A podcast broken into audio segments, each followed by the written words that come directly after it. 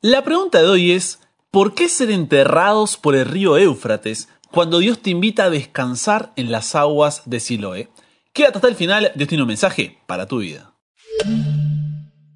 Buenas, ¿cómo estás? Soy el pastor en proceso Brian Chalá y te doy la bienvenida a esta comunidad imparable porque nunca para de aprender, nunca para de crecer en su relación con Dios porque hasta el cielo no paramos. Queremos ser vecinos en el cielo. Así que si ese es tu deseo, esa es tu oración, estás en el lugar correcto, te doy la bienvenida, ya eres parte de esta comunidad. Así que sin más, antes de arrancar con el tema de hoy, te invito a hacer una oración para darle la bienvenida a nuestro invitado de honor. Padre, gracias. Gracias porque podemos tener este momento para poder abrir tu palabra. Tenemos muchas ganas de saber qué es lo que quieres decirnos, por lo cual que el Espíritu Santo nos pueda ayudar a comprender, que nos pueda ayudar a oír, pero sobre todo a tomar acción a partir de lo que estudiemos. Que puedas estar a nuestro lado, que bendigas cada corazón, cada hogar, cada familia que se suma al programa de hoy y que puedan ser tus palabras y no las mías. En el nombre de Jesús oramos. Amén. Esperaré pues a Jehová, el cual escondió su rostro de la casa de Jacob, y en él confiaré, y en él confiaré. Esperaré pues a Jehová, el cual escondió su rostro de la casa de Jacob, y en él confiaré, y en él confiaré. Escuchábamos Isaías capítulo 8 versículo 17 que sabes que es nuestro versículo para memorizar de toda esta semana, pero ahora sí, manos a la Biblia, vamos a Jeremías capítulo 17 versículos 7 y 8 que dice así, Bendito el varón que confía en Jehová y cuya confianza es Jehová, porque será como el árbol plantado junto a las aguas, que junto a la corriente echará sus raíces y no verá cuando viene el calor, sino que su hoja estará verde y en el año de sequía no se fatigará ni dejará de dar fruto. Te pregunto, ¿alguna vez buscaste el significado de tu nombre? Porque si te soy sincero, yo no lo había hecho. Sí había buscado por ahí el, el, origen de mi apellido, pero el significado de mi nombre era algo que me había pasado por alto. Y en el libro de Isaías, los nombres de sus hijos no son puestos al azar, de manera random, sino que el significado de esos nombres es un mensaje de parte de Dios para el pueblo. Entonces, en mi caso, le pregunté a mi madre si me había puesto mi nombre con un mensaje de parte de Dios, así como Isaías, pero me dijo que no, me dijo que no, así que fui a buscar el significado de mi nombre y para mi sorpresa me encontré que es un nombre de origen irlandés, voy a leerte para no, no perderme, es un nombre de origen irlandés, dice, puesto de moda gracias al rey Brian Boro, que expulsó a las tropas normandas de Irlanda en el año 1014, y significa aquel que posee gran fortaleza. Y así como yo me llevé esa sorpresa cuando vi el significado de mi nombre, la misma sorpresa es la que debe haberse llevado Maher Salal Hasbaz, Maher para los amigos, cuando su padre Isaías le contó que su nombre no fue al azar y que su significado era un mensaje de Dios. Entonces Maher le preguntó a Isaías, papá, ¿qué significa mi nombre? Y la respuesta de Isaías fue, el despojo se apresura la presa se precipita. O pronto al saqueo, presto al botín. Imagínate por un momento la cara de ese niño como diciendo, papá, pero podrías haber sido un poco más creativo, ¿no te parece? Tal vez podrías haberme puesto algún nombre de nuestros reyes más famosos, como David o Salomón, de alguno de los profetas, como Samuel o Elías, pero tuviste que elegir Maher Salal Hasbaz.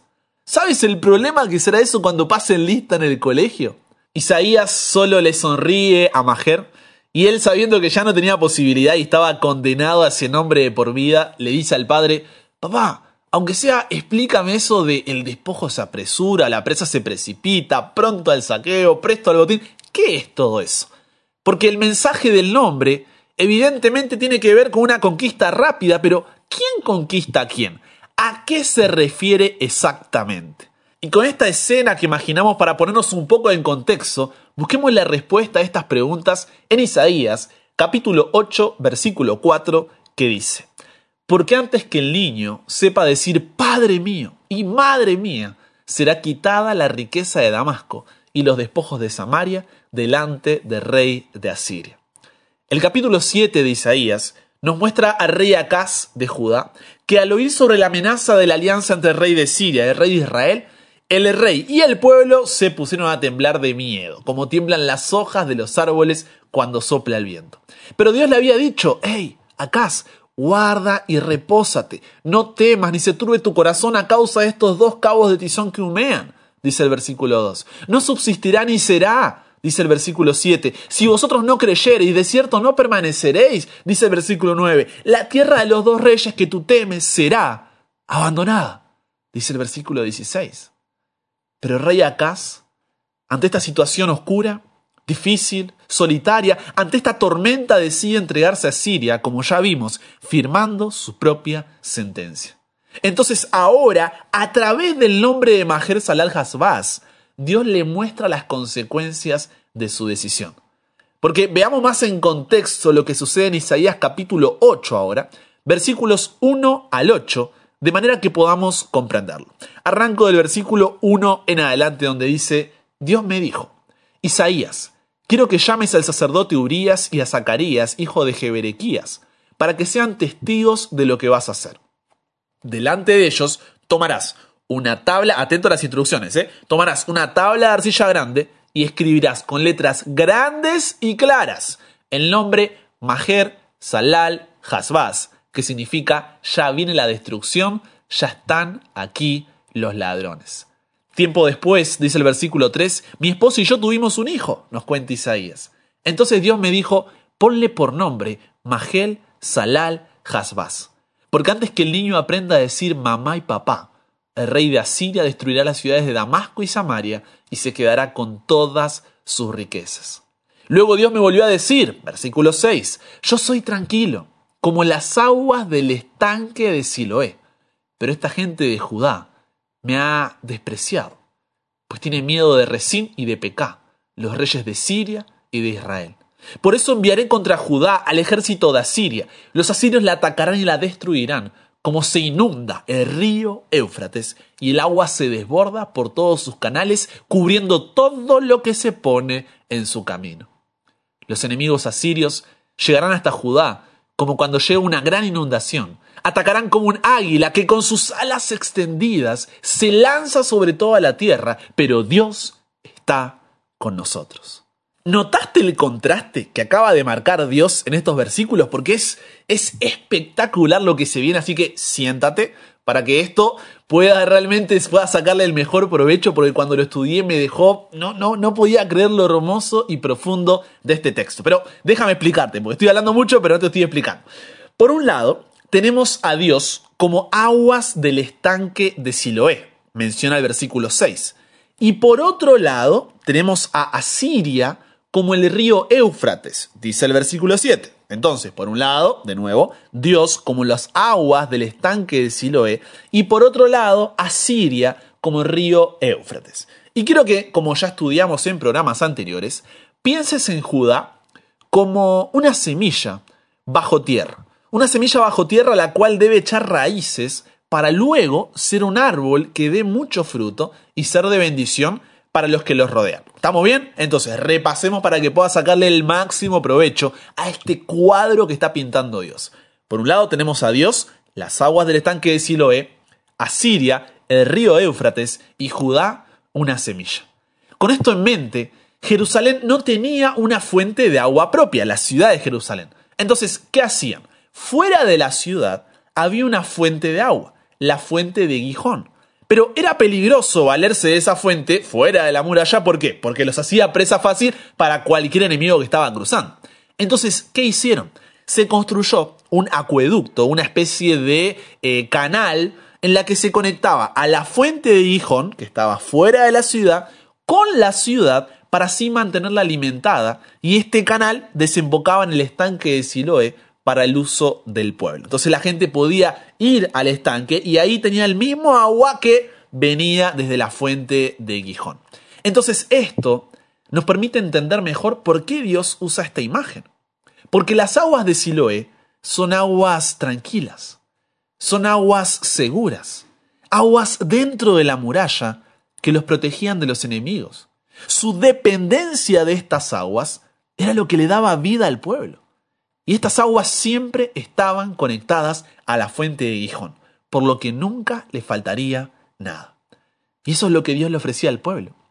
Les estaba diciendo, hey, conmigo están tranquilos, conmigo están seguros, no tienen que temer de los enemigos, de las amenazas, de los problemas. Si dependen de mí, yo me encargaré de que vivan porque soy la fuente. Y si entienden esto, nunca les faltará nada. Pero para eso el rey Acaz y todo el pueblo de Judá debían moverse en dirección del milagro. Por otro lado está Asiria, a la cual se la compara con el río Éufrates. Pero fíjate que el versículo 7 no es que menciona solamente el río Éufrates, sino que dice como cuando se inunda el río Éufrates y el agua se desborda por todos sus canales, cubriendo todo lo que se pone en su camino. Y si bien uno puede pasar esto por encima, porque es una simple descripción, tiene tanto adentro. ¿Por qué? Porque para ponerte en contexto, el río Éufrates atraviesa en su mayoría zonas que son eh, áridas, zonas que son desiertas en Turquía, Siria e Irak. Y cuenta con una longitud de más de, escucha, eh, 2.200 kilómetros. En otras palabras, es enorme. Y tiene un caudal, o sea, una cantidad de agua que circula por el río, que es un promedio de 353 metros cúbicos sobre segundo, que puede llegar a 830, así como mucho, en la parte de Siria. El problema, y acá es donde viene lo interesante, el problema es que cuando este río se inunda, como menciona el versículo de Isaías, pasa de un promedio de 356 metros cúbicos sobre segundos de cantidad de agua, o sea, de caudal de agua, a 5200. O sea, casi 15 veces más cantidad de agua. Y es por eso que leíamos que el agua se desborda por todos sus canales, cubriendo todo lo que se pone en su camino. Por eso era el mayor imperio del momento, del que todos temían. Ahora te pregunto, para que la semilla eche raíces y se convierta en un árbol que da fruto y que es de bendición para los que lo rodean, ¿le conviene estar plantada cerca de aguas como las de Siloé? ¿O como las del río Éufrates cuando se inunda? La respuesta no es muy difícil, ¿cierto? Por eso Jeremías 17:7 dice, bendito, feliz, dichoso, bienaventurado el varón que confía en Jehová y cuya confianza es Jehová. Por eso, en este caso, bendito, feliz, dichoso, bienaventurado el que está plantado en las aguas de Siloé. ¿Por qué? Porque el versículo 8 dice, porque será como el árbol plantado junto a las aguas, que junto a la corriente echará sus raíces. Y no verá cuándo viene el calor sino que su hoja estará verde y en el año de sequía no se fatigará ni dejará de dar fruto. Pero ¿qué pasa cuando estamos plantados junto al río Éufrates? Jeremías 17:9 continúa diciendo, engañoso es el corazón, más que todas las cosas y perverso. ¿Quién lo conocerá? Porque por un momento parece que está todo bien. Por un momento parece que es la mejor decisión. Por un momento parece que no habrá consecuencias. Esto es lo que pensaba el rey Acaz de Judá, que ante la amenaza de Siria Israel confió en Asiria antes que en Dios y ante sus ojos parecía la mejor decisión hasta que ese río Éufrates se inunda. El agua se desborda por todos sus canales, cubriendo todo lo que se pone en su camino, y eso es lo que hace tu corazón. Eso es lo que hace el pecado. Sin embargo, el pasaje, el versículo no termina ahí, sino que aquí viene el amor de Dios en, su máximo esplendor. Y quiero que leamos Isaías capítulo 8, versículos 9 y 10, imaginando a un padre que ante el peligro en el que está su hijo porque hay gente haciéndole daño, corre, lo coloca detrás suyo para protegerlo, y mientras el niño está ahí, abrazando su pierna, mirando hacia el peligro con miedo todavía en sus ojos, el padre le dice a esa gente que intentaba dañarlo, versículo 9, escuchen esto, naciones lejanas, de nada sirve que se preparen para la guerra, Aunque se armen hasta los dientes, quedarán aterrorizados y destruidos. De nada servirán sus planes, pues yo, Dios, los haré fracasar. Aunque llamen a la batalla, nadie les hará caso, porque yo, Dios, cuido de mi hijo. Y ahí está el mensaje de Dios para ti y para cada uno de nosotros hoy. A pesar de que Dios es un Padre que te crió y te engrandeció y tú te rebelaste contra Él y lo despreciaste con tu desobediencia, con tu pecado, Él te dice, sigue siendo mi hijo. Y sigo queriendo cuidar de ti porque te amo. Porque aunque no elegimos las aguas de Siloé y confiamos en Dios, sino que fuimos inundados por el río Éufrates y eso no permitió que nuestra semilla creciera, es en ese punto más bajo de tu vida, en ese pecado que piensas que no merece ser perdonado, en ese pasado que no merece ser olvidado, en ese momento vulnerable, ese momento de debilidad, ese momento donde estás derrotado, ese momento donde ya no quieres luchar, ese momento donde quieres tirar la toalla y simplemente dejarte llevar porque tu mundo está inundado y ya no puedes respirar? Dios hoy te dice, yo, Dios, estoy contigo.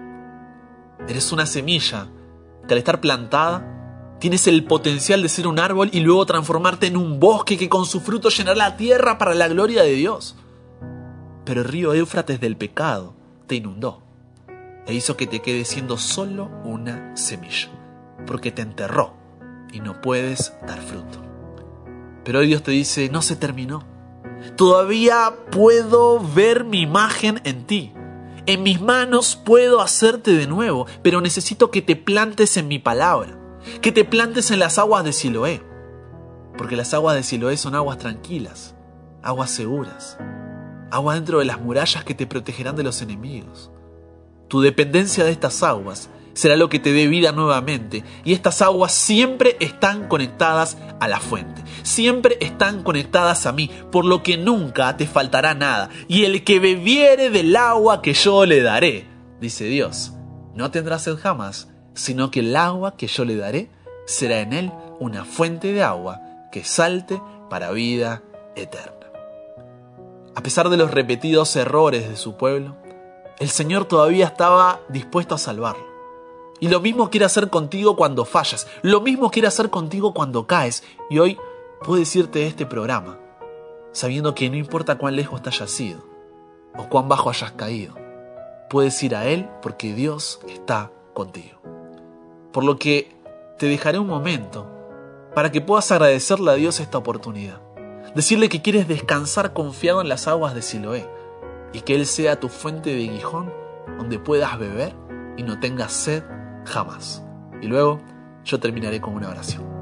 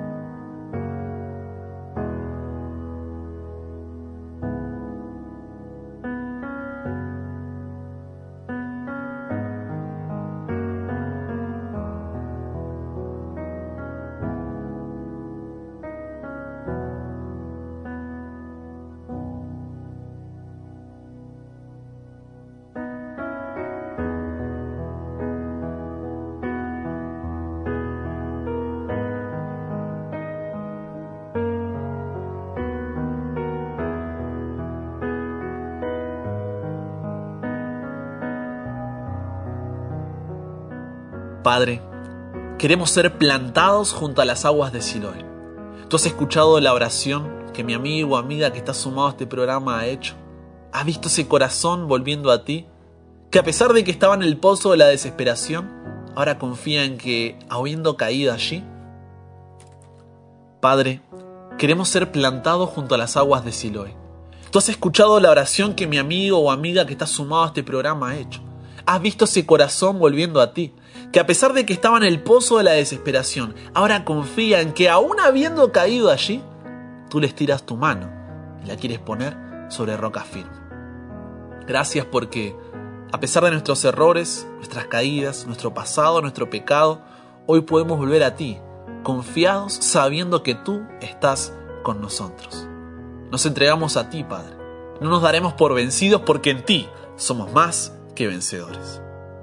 Cámbianos, renuévanos, transfórmanos. Somos tuyos. En el nombre de Jesús oramos. Amén.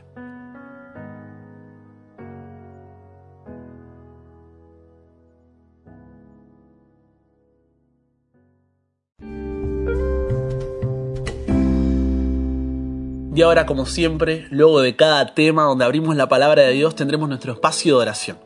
Un espacio donde como familia oramos los unos por los otros. ¿Por qué? Porque en esta familia nadie ora solo, nadie ora sola. El día de hoy, Tiff nos escribe diciendo, buenas noches Brian. Disculpe, me gustaría que pudieran orar por mi abuelita Adela Luna. Anota ahí el nombre. Adela Luna. Ella escucha el programa. El día de hoy, sin embargo, una amiga en la fe murió por COVID y está muy triste, sin deseos de seguir adelante por tantos fallecimientos e incertidumbre en este mundo. Pido que podamos orar por ella para que Dios pueda estar a su lado. Claro que sí, Tiff. Hey, Adela, sé que estás escuchando el programa. Quiero decirte que estamos juntos en primer lugar en oración. Miles de personas alrededor del mundo están orando por ti, pidiendo para que Dios pueda darte fortaleza.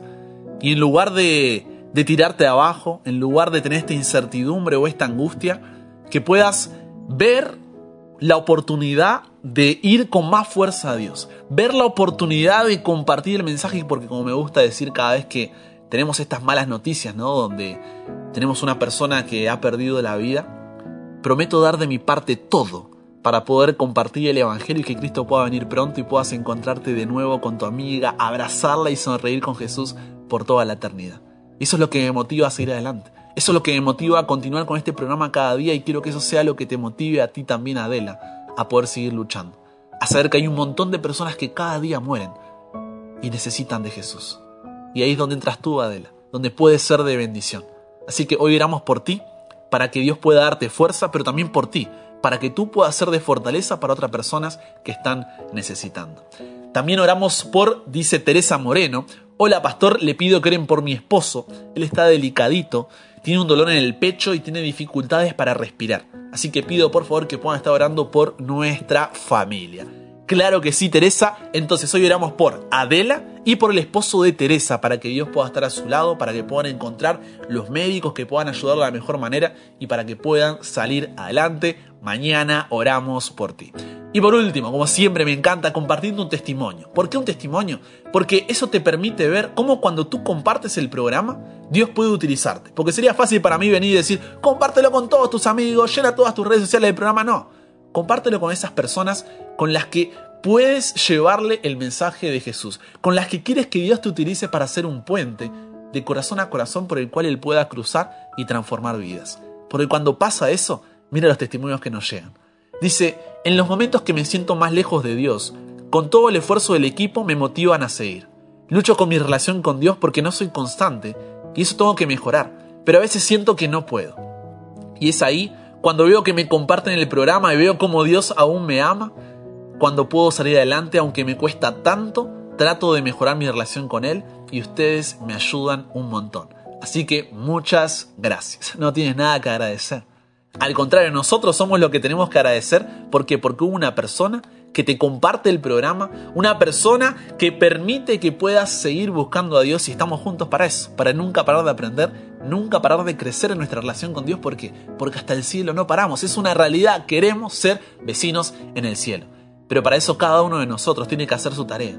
Entender que estamos en medio de una guerra espiritual, en medio de un camino hacia nuestra casa, hacia nuestro hogar, hacia el reino de los cielos. Y tú eres llamado a representar a Dios en donde estás.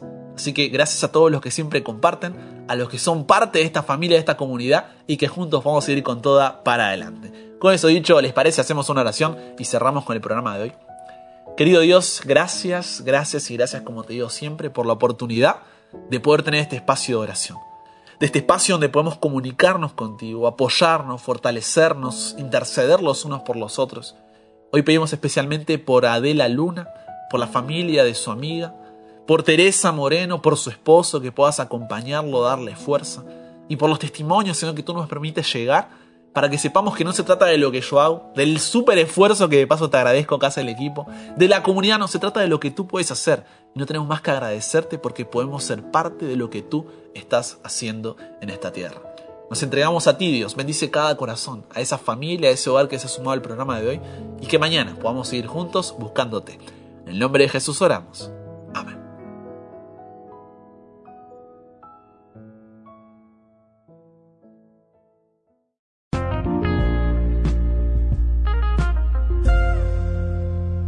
Recuerda que por WhatsApp escribiendo al más 54911 3441 5007 puedes compartir con nosotros tu testimonio, tu pedido, agradecimiento, pregunta, consulta, lo que quieras. Escribe ahí, te estaré contestando y de paso recibir el programa de domingo a jueves en formato audio para que puedas compartirlo de mejor manera, escucharlo como quieras, donde quieras, cuando quieras. Si te perdiste alguno de los episodios, están en YouTube. Ve al canal Brian Chalá, suscríbete activa las notificaciones para no te pierdas de nada y lo mismo en Spotify si eres de lo que te gustan ahí estar con los auriculares y hacer otra cosa mientras escuchas el programa. Está en Instagram siempre abierta ahí la caja de preguntas para que podamos seguir aprendiendo y creciendo juntos. Con eso dicho, te mando un abrazo enorme y si Dios quiere, solamente si Dios quiere nos encontramos mañana y recuerda, nunca pare de aprender, nunca pare de crecer, ¿por qué? Porque hasta el cielo no paramos.